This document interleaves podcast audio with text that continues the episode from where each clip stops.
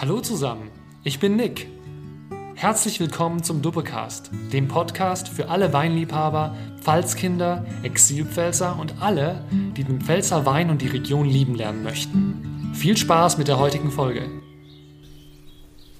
Wein schmeckt oder schmeckt nicht. So oder so ähnlich halten es wohl die meisten. Und Geschmäcker sind ja bekanntlich verschieden. Aber heißt guter Geschmack im Wein auch eine gute Qualität? Qualität ist ein häufig verwendeter Begriff, wenn es um Wein und Weinbau geht. Und wir haben ihn jetzt schon öfters im Doppelcast auch gehört. Und viele von euch fragen sich, und auch wir fragen uns, was ist Qualität eigentlich? Das ist gar nicht so einfach. Robin und ich sind deswegen heute aufgebrochen, um diese Frage nach der Qualität etwas näher zu beleuchten. Und wir haben uns einen Experten eingeladen für diesen Deep Dive und freuen uns, dass wir heute Herrn Professor Dominik Durner vom Weincampus in Neustadt begrüßen dürfen. Hallo, Herr Durner. Guten Tag, Herr Fischer. Herr Durner, Sie sind ja nicht zum ersten Mal da und wir freuen uns, dass Sie uns auch heute wieder unterstützen bei der Frage nach der Qualität und bei den Vorgesprächen zu dieser Folge ist uns schon aufgefallen, dass die Qualitätsfrage viele verschiedene Facetten mit sich bringt. Da gibt's die Perspektive des Weinkonsumenten. Das ist vermutlich das, was für die meisten, auch unserer Zuhörerinnen und Zuhörer, das äh, die normale Perspektive ist. Aber natürlich auch die Perspektive eines Weinhändlers, eines Kellermeisters oder der Winzerin. Jetzt stellen wir uns mal vor, wir stehen auf der südlichen Weinstraße. Rechts von uns das schöne Dorf Burweiler, links von uns oben auf dem Berg die St. Anna-Kapelle. Weiterhin sehen wir dann den Weinberg und die Weinlage der Schäber. Der ist eingebettet in eine Landschaft, die Pfalz. Und in diesem Weinberg sind auch Böden und auch Grundgestein. Ich habe mal was mitgebracht für Anschauungszwecke. Ein Kalkstein oder ein vulkanisches Gestein oder ein Granit. Jetzt stellt sich uns die Frage, man liest ja öfters auf den Flaschen auch drauf auf Granitböden gewachsen. Wir haben die Weinlage, die Landschaft und den Boden. Wie wirkt sich das auf die Qualität aus, Herr Durner? Also Sie sind, Sie sind ja jetzt von, von den Begriffen schon, haben, haben das immer weiter verkleinert. Also das heißt, Sie haben Pfalz genannt, Sie haben die südliche Weinstraße genannt, Sie haben Burweiler genannt, äh, Annaberg äh, und jetzt sogar noch den Boden. Also was Sie gemacht haben, ist, Sie haben so einen so, so einen Trichter gemacht und sind immer äh, weiter ins Kleine gegangen. Und daraus leitet sich viel Qualitätsverständnis ab. Qualitätsverständnis beruht darauf, dass wir ähm, eine Ortsbezogenheit haben.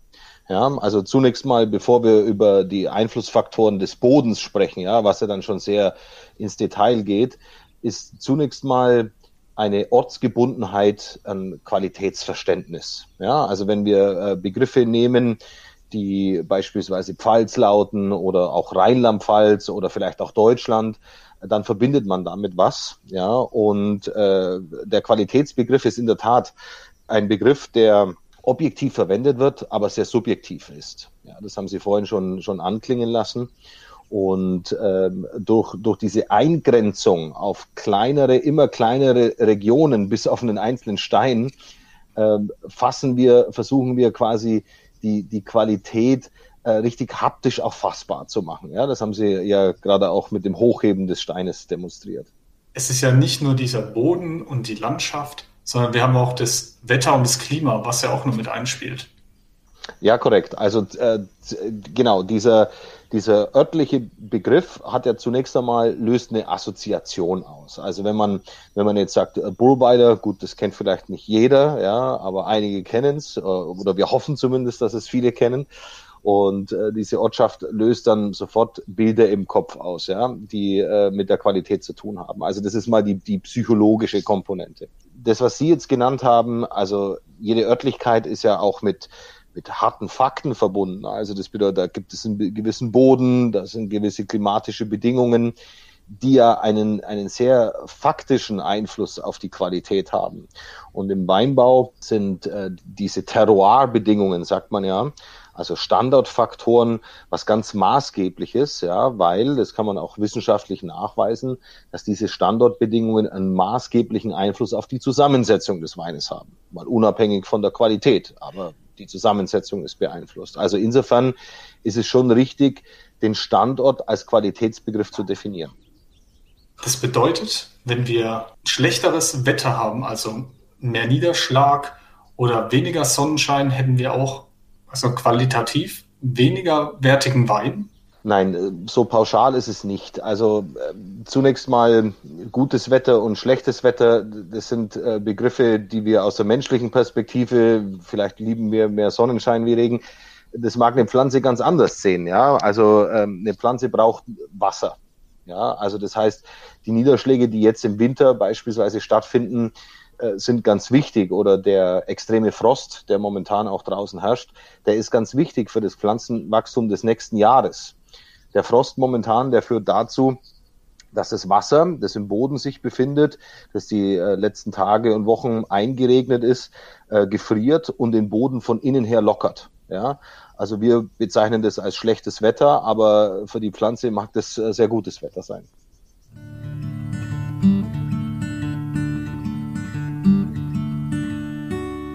Sie haben jetzt unterschiedliche Aspekte angesprochen, aber kann man denn sagen, dass die, also der Terroir, wie Sie es genannt haben, oder das Wetter, ähm, dass das irgendwie ein Garant für Qualität im Wein darstellt? In der Gesamtheit, ja. Also genauso wie Wein ein äh, Orchester an, an vielen Aroma- und Geschmackseindrücken ist, so ist auch das Terroir als äh, Orchester der Einflussfaktoren zu verstehen. Also das heißt, diese verschiedenen Faktoren müssen in äh, perfekter Art und Weise zusammenspielen. Und das kann man auch wirklich an, an dezidierten Dingen festmachen. Also beispielsweise nehmen wir die Rebblüte. Ja, Niederschlag während der Rebblüte kann sehr problematisch sein, äh, weil dann äh, ja, Faktoren plötzlich auftreten, die für die, für die Pflanzengesundheit problematisch sein können ähm, die, die Bodenformation oder auch die, die Hanglage, ja, also wie, wie das Wasser unterhalb des Hanges abläuft, ob der Rebstock jetzt im, im Wassersumpf steht oder, oder ähm, quasi im Trockenen steht. Das sind alles so kleine Rädchen, die in ihrer Gesamtheit dann ähm, zu dem beitragen, was der Wein dann am Ende des Tages ist. Das heißt, der Winzer guckt sich dieses Orchester an, das Sie so schön beschrieben haben, und versucht daran dann äh, abzuleiten, was die Qualität ist seines Weines? Ja, also es gibt ja Faktoren, die wir nicht unmittelbar beeinflussen können. Natürlich, also langfristig kann man sich immer überlegen, wo man den nächsten Weinberg anpflanzt. Aber ähm, zunächst mal gehen wir mal davon aus, äh, der Weinberg steht da und dann hat man eben diese äußeren Faktoren. Also der Boden ist eine Gegebenheit, äh, die, äh, die Wetterbedingungen sind eine Gegebenheit. Und was der Winzer macht, ist darauf natürlich äh, reagieren oder das Ganze orchestrieren. Also das bedeutet, ähm, man kann dann über Bodenbewirtschaftungsmaßnahmen, über Erziehungsmaßnahmen, über Laubschnitt, ähm, über ertragsreduzierende Maßnahmen, dem einfach so ähm, einwirken, dass das Ganze dass dieses Terroir auch perfekt zur Geltung kommt. Ja, also die, die, der Sinn und Zweck der Übung aus, aus, ähm, aus Sicht der, der Sommeliers und der Weinkenners ist am Ende des Tages auch, dass, dass das produziert wird, was die Örtlichkeit am besten abbildet. Ja, also das heißt, in, in Burweiler am Annaberg, da wächst äh, beispielsweise auf dem Wingerden Riesling und dieser Riesling soll möglichst gebiets- und ortstypisch sein. Und dann können wir von einer hohen Qualität sprechen.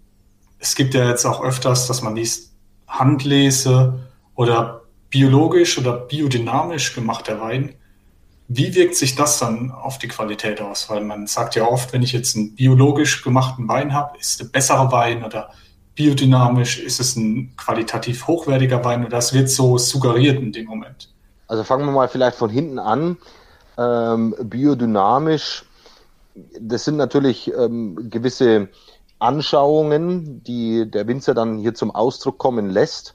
Und äh, diese Anschauungen sind oftmals nicht unmittelbar kausal ja, mit, äh, mit, mit den Inhaltsstoffen des Weines in Verbindung zu bringen, aber mittelbar vielleicht schon. Also wenn Biodynamie dazu führt, ja, dass man ähm, äh, gewisse Prinzipien genauer beachtet, ja, dass man genauer hinschaut, dass man die, äh, seinen Geist, seinen Kopf, seine Hände auch einsetzt, dann ist es durchaus sehr einträglich für die Qualität. Ähm, umgekehrt, Sie haben Handlese angesprochen.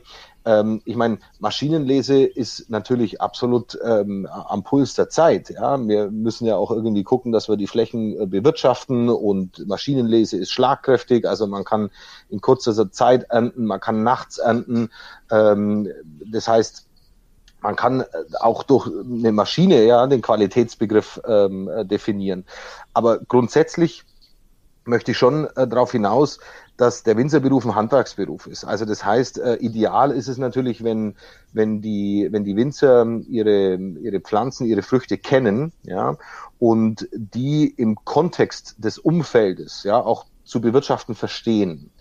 Und da trägt die Biodynamie durchaus sehr positiv dazu bei. Oder auch das biologische Wirtschaften. Also ähm, biologisch zertifizierte Betriebe oder auch nach anderen Maßstäben zertifizierte Betriebe heißt ja nichts anderes, wie dass äh, gewisse Restriktionen ja, zum Naturschutz, zum Umweltschutz ähm, dazu führen, dass man sich mit, mit der Materie näher beschäftigen muss, tiefer beschäftigen muss. Und das kann durchaus positiv zum Qualitätsbegriff äh, beitragen. Wobei das nicht unbedingt das Bio-Label sein muss. Ja, das kann jeder konventionelle Winzer auch, klar. Das bedeutet, umso mehr sich jemand Gedanken darüber macht und umso mehr er sich mit der Materie beschäftigt, umso höher ist die Wahrscheinlichkeit, dass die Qualität des Weines gut ist. Genau so würde ich das zusammenfassen, ja. Es gibt ja auch öfters Riesling, den habe ich aus dem Jahrgang 2017, 2018, 2019 und der schmeckt immer gleich. Wie passiert sowas? Also wir haben gerade im, im, im Keller, in der Kellerwirtschaft natürlich Maßnahmen, ja, die ergriffen werden können, um hier eine gewisse Nivellierung über Jahrgänge hinzubekommen. Das heißt, bestimmte Märkte erfordern das, ja, dass ähm, die Weine nivelliert sind. Also man will diese extremen Ausschläge nicht. Ja. Und äh, dann versucht man das eben über gewisse önologische Maßnahmen so hinzubekommen, dass hier ein gewisser Ausgleich stattfindet. Ähm, im, im, Im höherpreisigen Segment ähm, will man den Jahrgangsfingerabdruck natürlich auf die Flasche transportieren. Also das heißt, wenn ein Konsument äh, bereit ist, für eine Flasche mal 10, 15, 20 Euro auszugeben, dann äh, ist davon auszugehen, dass der auch den Jahrgangseinfluss spüren will. Also das heißt, es liegt am Winzer, ob er den Jahrgangseinfluss schön mit reinarbeitet oder umgekehrt rausarbeitet. Also da hat man äh, schon seine, seine Möglichkeiten und ähm, ja, das sind teilweise ganz einfache Dinge, also wie Standzeiten, äh, Gärtemperaturen, Selektionsmaßnahmen, Küvetiermaßnahmen. Also das sind ganz handwerkliche Dinge, die, die man da eben mit einbringen kann. Das ist extrem spannend, weil es ja die Frage danach stellt, ob es dann für den Wein und den Weinerzeuger spricht, wenn der Riesling der letzten vier Jahre gleich schmeckt und gleich schmecken soll oder es ein Qualitätsmerkmal ist, wenn er das eben nicht tut, wenn man eben den heißen Sommer rausschmeckt, wenn man eben den, den trockenen Frühling rausschmecken kann. Wie würden Sie das einschätzen? Also, wie gesagt, also zunächst ist es mal eben die, die, die Frage, was der Konsument und was der Markt will. Also der, der Kellermeister sollte, wenn es ein guter Kellermeister ist, in der Lage sein, beides zu tun. Ja? Also den Jahrgang rauszuarbeiten oder den Jahrgang unterzuarbeiten. Ähm, ich würde das nicht unbedingt jetzt als, als maßgebliches Qualitätsmerkmal bezeichnen. Ähm, aber natürlich ist es so, dass äh, das, das Weingeschäft ist ein saisonales, jahrgangsabhängiges Geschäft. Und es spricht überhaupt nichts dagegen, den Jahrgangseinfluss zur Geltung zu bringen und herauszuarbeiten. Also das bedeutet, das können auch Dinge sein, wie beispielsweise, nehmen wir mal an, wir haben einen Jahrgang, äh, der vielleicht jetzt nicht so äh, sonnenbestimmt ist und ganz heiß ist, äh, wo, wo ähm, die, die Trauben vielleicht etwas länger brauchen zur Reife, ähm, wo man dann im Keller irgendwelche Maßnahmen ergreift, wie längere Standzeiten oder vielleicht auch den Holzfasseinsatz, ja, um, um eine ganz andere Aromatik dann noch mit ins Spiel zu bringen. Also das, das heißt, die, die Reaktion auf das, was draußen im Wingert passiert, ja, ist eine, eine Reaktion, die jahrgangsabhängig sein kann und sein sollte. Und das, das, das beobachtet man auch. Also ich kenne keine Winzer, die, die völlig unabhängig vom Jahrgang immer das Gleiche machen und nach Rezept äh, vorgehen. Das geht nicht in der Önologie.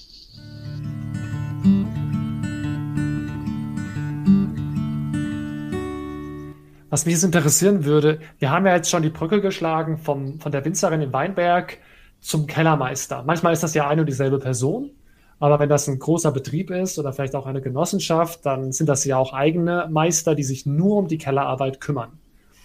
Gibt es einen Unterschied, wie jetzt der Winzer und der Kellermeister Qualität beurteilt? Ja, der Winzer hat natürlich einen sehr starken Fokus auf ähm, die Pflanzengesundheit, äh, den Boden, auch die Frucht. Ja, ähm, und, und der Kellermeister legt seinen Fokus natürlich auch auf die Reife der Frucht, das ist ganz klar, aber auch auf den Most und auf, auf den Jungwein. Also das heißt, der Fokus äh, wandert natürlich mit, mit der Gestehung, mit der Entstehung des Weines mit. Und ähm, ja, wie Sie sagen, also Winzer kann ja beides sein. Also der kann ja Winzer und Kellermeister in Person sein. Das kann aber auch ähm, können unterschiedliche Personen sein. Und wenn das mehrere Personen sind, die an diesem Gesamtwerk Wein mitarbeiten, dann geht es halt, dass man sich äh, entsprechend austauscht und miteinander spricht und auch ein ähnliches, gleiches Verständnis hat. Ja, das macht dann eben auch wieder Qualität aus. Ja, Sie merken schon, wir, wir sind noch nicht so ganz zufrieden. Wir, wir wollen noch, noch mehr erfahren und wir tun uns sehr, sehr schwer, mit äh, diesem Qualitätsbegriff einzuordnen. Aber wir merken jetzt schon, es gibt eigentlich nicht die eine Antwort, was Qualität ist. Ähm, gibt es aber, Sie kommen ja aus der, auch der, aus der wissenschaftlichen Betrachtung von Wein und Weinbau, gibt es gewisse Kennzahlen, die man, die man miteinander austauscht und man sagt, der Wein war jetzt besonders gut, die Qualität war besonders hoch, weil Wert XY über 10 war? Oder gibt es da sowas? Also nicht als, als einzelne Zahl, aber als sogenannte Fingerprints. Wir in der Wissenschaft versuchen natürlich, äh, den Qualitätsbegriff zu objektivieren. Ähm, für, den, für den Konsumenten ist der Qualitätsbegriff ein ortsgebundener Begriff und auch für den, für den äh, Winzer ist es viel Ortsgebundenheit. Und wir versuchen natürlich aus der Wissenschaft herauszufinden, wie, wie, man, wie man diesen Ortsbezug ja, in tatsächliche Inhaltsstoffe auch übersetzen kann und damit zu einer objektiven Qualität macht. Ja, aber das ist natürlich ein schwieriges Unterfangen. Also wenn man eben äh, ja, zig Millionen Stellmöglichkeiten hat ja, und die alle miteinander kombinieren kann, kommt man auf eine unendlich große Zahl.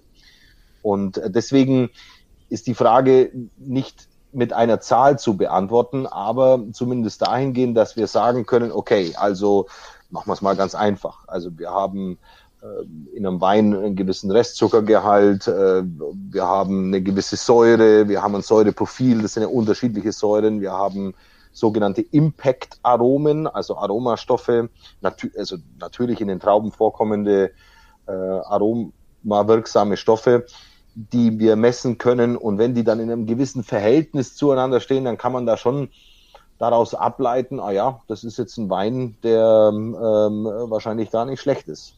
Und umgekehrt ist es so, wir wissen auf jeden Fall, was keine Qualität ist. Also sobald wir Off-Flavor mit unserer Nase erkennen oder am, am Gaschromatographen analysieren können, dann wissen wir, dass es abträglich für die Qualität ist. Wie riecht denn so ein Off-Flavor? Hat man dann bestimmte Gerüche in der Nase dabei oder erdbeerig oder kräutrig? Wie wäre dann so ein Off-Flavor? Also es gibt Off-Flavor, die sind ganz klar als Geruchsattribute einzustufen, die abträglich sind für die Qualität. Also so, wenn man jetzt so Mufftönen spricht, also Korkschmecker ist zum Beispiel so ein Muffton, ja, oder also neben dem Korkschmecker gibt's dann auch noch zum Beispiel den Lichtgeschmack, ja, oder der Böxer-Geschmack, das ist auch sowas, was wir im Wein ja haben. Also das sind so ganz klare Off-Flavor. Wenn, also kein Mensch will Schwefelwasserstoff im Wein haben. Ja, H2S riecht einfach nicht gut. Und dann gibt's aber eine andere Kategorie an Off-Flavern, ähm, da hängt es wirklich von der Nase ab, äh, so ein bisschen. Also wenn man jetzt Weine hat, die ähm, so ein bisschen so reduktive, vielleicht leicht brenzlige Noten haben, dann ist es für den einen ein wunderbarer Fumé, ja, äh, und für den anderen ist es, oh, das riecht aber irgendwie wie verbrannte Gummireifen. Also das hängt dann auch wieder von der Nase ab. Aber bei Off-Flavern ist es auf jeden Fall klarer, den Qualitätsbegriff zu negieren. Ja, und deswegen ist es auch leichter, über Weinfehler zu sprechen, wie über das Gute im Wein. Das ist schon mal eine erste sehr, sehr wichtige Erkenntnis. Nutzen ist viel einfacher als was Positives zu sagen. Vielleicht gilt das dann eben auch für den Wein.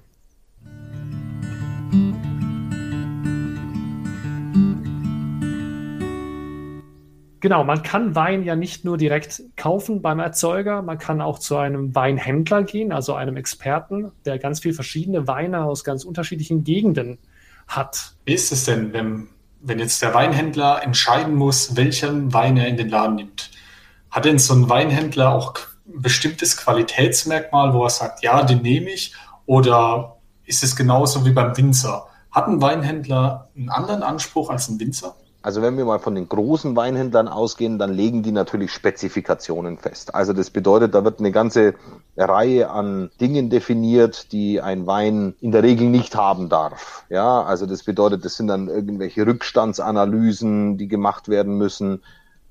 Es können aber auch, äh, auch Stoffe sein, die ein Wein haben muss. Also das bedeutet Farbmerkmale beispielsweise. Also wenn der Riesling zu gelb ist oder der Spätburgunder zu wenig Rot hat, ja, dann könnte der von einem Großhändler abgelehnt werden. Aber also in der Regel ist es im Weinhandel, ist, ist, ist die Sensorik was ganz wichtig ist. Und da sind wir im, im, im Weinbereich auch relativ gut unterwegs, ja, weil wir haben einfach standardisierte Attribute. Also das bedeutet, wenn wir äh, von gewissen Rebsorten oder Regionen sprechen, dann haben wir ein Vokabular.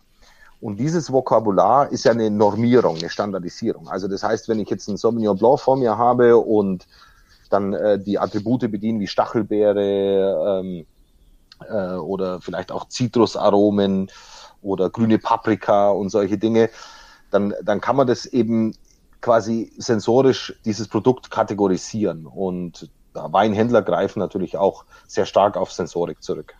Das bedeutet, es wird hauptsächlich geguckt, wie er schmeckt. Und dann wird ja wahrscheinlich auch noch geprüft, wie ist das Preis-Leistungs-Verhältnis, vermute ich. Wie beeinflusst denn so ein Preis den Wein oder wie beeinflusst der Wein den Preis? Wie beeinflusst erstmal der, der Preis den Wein? Also man hat es ja schon nachgewiesen in gewissen Studien, wenn man äh, dem Verkoster vorher schon sagt, ja, die Flasche ist 25 Euro wert, dann ist der Verkoster auf jeden Fall eher geneigt dazu, diesem Wein ein gutes Prädikat zu geben. Ja. Umgekehrt ist so, natürlich, wenn, wenn, wenn viel Qualitätsmaßnahmen in der Produktion stecken, also das bedeutet, der Winzer macht Ertragsreduzierung, ähm, macht vielleicht eine, eine längere Reifeperiode. Es wird recht spät gelesen, ja, also mit einem höheren Risiko, dass auch Fäulnis kommt und so weiter. Und dann ähm, lange Gärungen, vielleicht auch Spontangärungen, Barrikfassausbau etc. pp. Heißt dann da natürlich schon, dass sich das in einem höheren Preis niederschlagen muss. Also mehr qualitätssteigernde Maßnahmen führen zu einem höheren Weinpreis, definitiv. Sie haben gerade von Ertragsreduktion gesprochen. Das ist ein Begriff, mit dem vielleicht nicht jeder was anfangen kann und den ich schon relativ häufig gehört habe, ohne zu verstehen, warum weniger Ertrag automatisch zu mehr Qualität führen soll. Können Sie das vielleicht erklären? Also jede Pflanze hat einen Energiehaushalt. Jede Pflanze benutzt ihre Energie, um um, um, um sie in die Nachkommen zu stecken. Ja, die Nachkommen sind die Früchte quasi. Ja, und ähm, diese Früchte bekommen mehr Energie, ja, je weniger es sind. Also das heißt, so ein Rebstock ist durchaus in der Lage, ein paar Kilo Frucht zu erzeugen. Und wenn jetzt der Winzer hergeht und Ertragsreduzierung macht, ja, also auf geringere Mengen, dann nimmt die Pflanze die gleiche Energie und steckt sie in die weniger Früchte, die dann mehr und stärker ausgestattet werden mit äh, Aromastoffen, mit, äh, mit Reife, Markern, mit Reifewerten. Ja? Also das bedeutet, man bekommt in der Regel mehr Reife und, und ein stärkeres Aroma hin.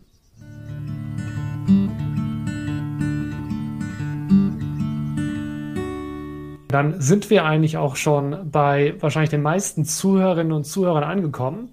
Vom Winzer über den Kellermeister, über den Weinhändler gegebenenfalls beim Weinkonsumenten. Ja, also du und ich, wir gehen in den äh, Weinhandel oder wir gehen in den Supermarkt und wir wollen Wein kaufen. Und äh, das ist wahrscheinlich so ähnlich wie bei Büchern, bevor man überhaupt mal das Buch aufschlägt, beziehungsweise den Wein öffnet, guckt man sich erstmal an, was steht da überhaupt? Wie sieht die Flasche aus? Wie sieht das Etikett aus? Und äh, dann guckt man sich es eigentlich erstmal an, was ist das für eine Marke? Sie haben vorhin schon gesprochen, wo kommt der her?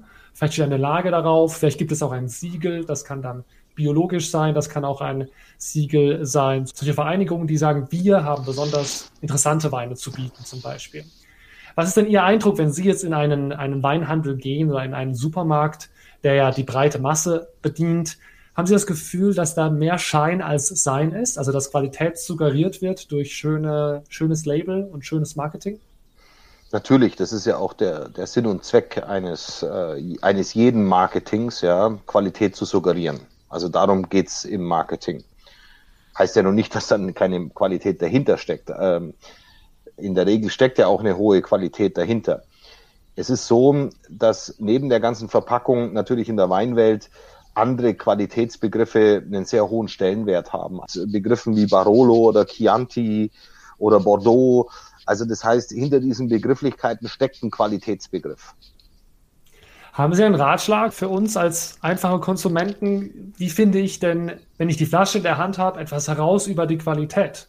Gibt es da eine Möglichkeit oder muss man probieren? Nein, wie gesagt, also äh, diese Begrifflichkeiten, wie, wie beispielsweise, ja, also wenn da drauf steht Pfalz, ja, oder Rheinhessen oder Mosel, dann ist es ein gewisses Qualitätsmerkmal. Daran kann man sich auf jeden Fall orientieren. Daran kann sich jeder orientieren. Und ich meine, was uns mittlerweile natürlich äh, gut mitspielt, ist, ist, die, ist die große Vernetzung. Also das ist ja nicht mehr nur so, dass man äh, vor der Weinflasche stehen muss und, und, und nicht Bescheid weiß. Ich meine, dann zückt man sein Handy und informiert sich kurz mal äh, und dann hat man tiefergehende Informationen oder äh, Reviews über die Flasche. Also das macht man ja oft so, dass man, dass man sich dann die Bewertungen von anderen Konsumenten anschaut, ja, und dann kriegt man ja recht schnell ein Gefühl über das Preis-Leistungsgefüge. Wir haben mal gehört, dass es gibt so diese, diese Urban Legend, dass die Delle, die einen, eine Weinflasche hat an, an der Unterseite, je größer diese Delle ist, desto größer die Qualität sein soll. Haben Sie davon schon mal gehört? Nee, nee, also diese Legende kenne ich nicht, äh, aber indirekt ist es wohl so, ja. Also ich meine, wenn, wenn die Flasche schwerer wird, ja, dann ist der, ist der Preis der, der leeren Flasche auch höher und ich meine, natürlich ist ein ist eine teure Weinflasche, eine Leerglasflasche, ja eher für den, für den hochwertigen Wein benutzt. Ja, wobei in Zeiten der Nachhaltigkeit gilt es nicht mehr zwangsläufig. Also wir haben äh, ganz viele ganz tolle Weine mittlerweile in, in Flaschen abgefüllt, die gerade nochmal 400 äh, Gramm wiegen oder 450 Gramm die leere Flasche. Und äh, das im Sinne des Nachhaltigkeitsgedankens. Also deswegen kann ich das so nicht unterstreichen und äh, wir wissen alle, die, die Delle im Boden, die kommt daher, dass eine Dra Flasche druckstabil sein muss, ja, oder sein sollte, was im, im Schaumweinbereich natürlich entscheidend ist, ja, im Stillweinbereich nicht zwangsläufig. Jetzt noch eine Frage zum, zum gekauften Wein. Es gibt ja heutzutage Drehverschlüsse für, für den normalen Wein. Es gibt Kork, es gibt auch Kunstkork, also so Kunststoff, der aussieht wie Kork. Ähm, kann man daran irgendwas über die Qualität des Weines sagen? Nein, ganz und gar nicht. Also es hat mit Marketing zu tun. Ich meine, so ein klassischer äh, Korkverschluss hat natürlich schon eine gewisse Wertigkeit und auch eine Funktion für den Wein. Ja, also wir alle wissen ja, dass äh, ein, ein Kork ja auch einen gewissen Austausch mit der Umgebung zulässt. Und diese Funktion, die kann man jetzt nicht vom Tisch wischen. Also die spielt schon eine Rolle. Umgekehrt hat der Schraubverschluss natürlich den großen Vorteil, dass da kein Korkschmecker mehr äh, reinkommt dann äh, über den Verschluss. Und dementsprechend ist es auch wieder ein Qualitätsmerkmal und natürlich muss man auch dazu sagen, dass dieser Schraubverschluss halt, ja, simpel ist. Also man braucht keine Werkzeuge mehr und man kann äh, die Flasche wieder zumachen. Und äh, viele Länder und Regionen setzen ja ganz absichtlich auf diese Verschlussformen. Also können Australien locker eine Flasche für 400 äh, Dollar kaufen mit einem Schraubverschluss, kein Problem. Wenn ich jetzt aber diesen Wein lagern möchte, der altert, ist dann besser, einen mit Schraubverschluss oder einen mit Korken zu haben? Und wird die Qualität besser im Alter vom Wein? Also der Korkverschluss, der hat schon gewisse Vorteile bei der Lagerung. Also erstens ist der Kopfraum, also der, der Gasraum in der Flasche halt deutlich minimiert. Also aufgrund dessen, weil der Verschluss halt innerhalb der Flasche ist, hat man keinen großen Kopfraum. was ähm, gut ist für die Lagerung. Und zweitens eben dieser, dieser langsame Austausch. Also Wein ist ja ist ja etwas, was, was, was langsam sich verändert, ja, und, und der Korken und der langsame Austausch, genauso wie beim Holzfass auch, ja, das ist auch ein ganz langsamer Austausch mit der Umgebung, kommt dem Wein zugute. Also dementsprechend spricht vieles für den Korkverschluss, ähm, und das sind dann in der Regel auch die Weine, die man längeren Lagerungen unterziehen soll und kann. Aber das heißt nicht umgekehrt, dass jede Flasche mit dem Schraubverschluss nicht gelagert werden kann. Also das heißt es nicht.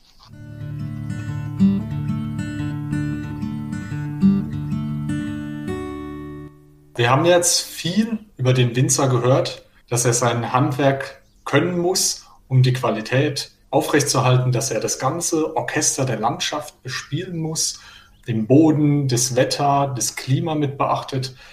Jetzt stellt sich uns die Frage, wenn in Zukunft eine Veränderung beispielsweise vom Klima passieren sollte, wird, er, wird die Qualität des Pfalzweines beeinflusst oder wird es schwieriger für einen Winzer, einen guten qualitativen Wein zu machen?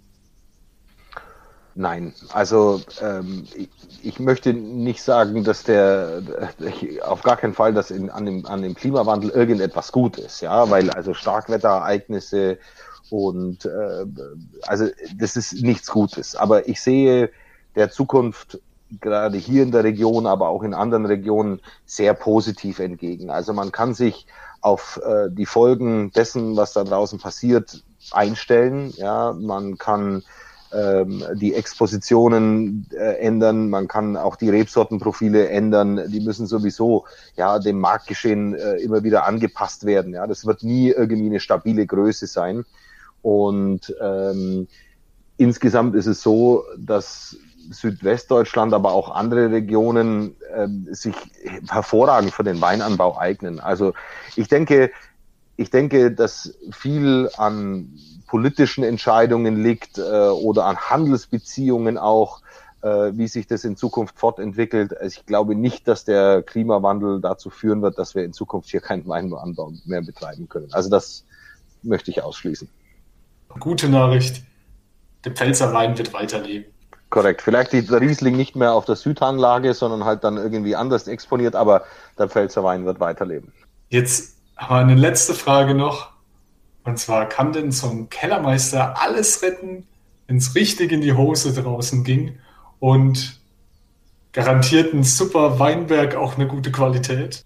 Also wenn äh, Traubenmaterial gelesen wird, das äh, keine gute Qualität hat, da wird sich auch der Kellermeister dann schwer tun, da eine gute Qualität draus zu machen. Ja, weil keine gute Qualität heißt dann auch in der Regel, ja, dass wir Probleme mit flüchtiger Säure haben, dass wir Probleme mit Botrytis-Fäulnis haben und so. Und da, da wird's dann wirklich schwer und, und, und kaum möglich, da was, was richtig Großartiges rauszuholen. Also das heißt, die Qualität im Weinberg, ja, die äh, wird im, im Keller dann ausgearbeitet, ausgefeilt und auf die Flasche gebracht. Aber wo keine Qualität ist, kann keine Qualität im Keller erzeugt werden. Das heißt, im Gesamten ist eigentlich ein Zusammenspiel zwischen der Natur draußen, der Weinrebe, zum Winzer. Der Kellermeister muss dann was draus machen. Wenn der Winzer gut gearbeitet hat, dann der Weinhändler macht auch nochmal eine Auswahl und dann habe ich zu Hause diesen Wein und kann ihn trinken. Genau, und auch das der Konsument spielt mit, ja. Auch der muss ihn richtig lagern bei den richtigen Temperaturen. Ähm, am besten dann, auch wenn es eine verkorkte Flasche ist, liegend lagern, äh, bietet sich da an. Und also da gibt's dann auch, also jeder, jeder spielt in der Qualitäts, äh, in der Qualitätsreihe, in der Qualitätskette mit. Super spannend. Dann würde ich sagen, wir bedanken uns bei Ihnen, Herr Durner, für das schöne Gespräch. Wir haben viel gelernt über die Qualität des Weines und danke, dass Sie uns Rede und Antwort gestanden haben. Sehr gerne, sehr gerne. Ja, Herr Donner, schön, dass Sie bei uns waren. Und äh, für Sie alles, alles Gute und wir hoffen natürlich, Sie bald wieder im Doppelcast begrüßen zu dürfen. Danke Ihnen auch alles Gute.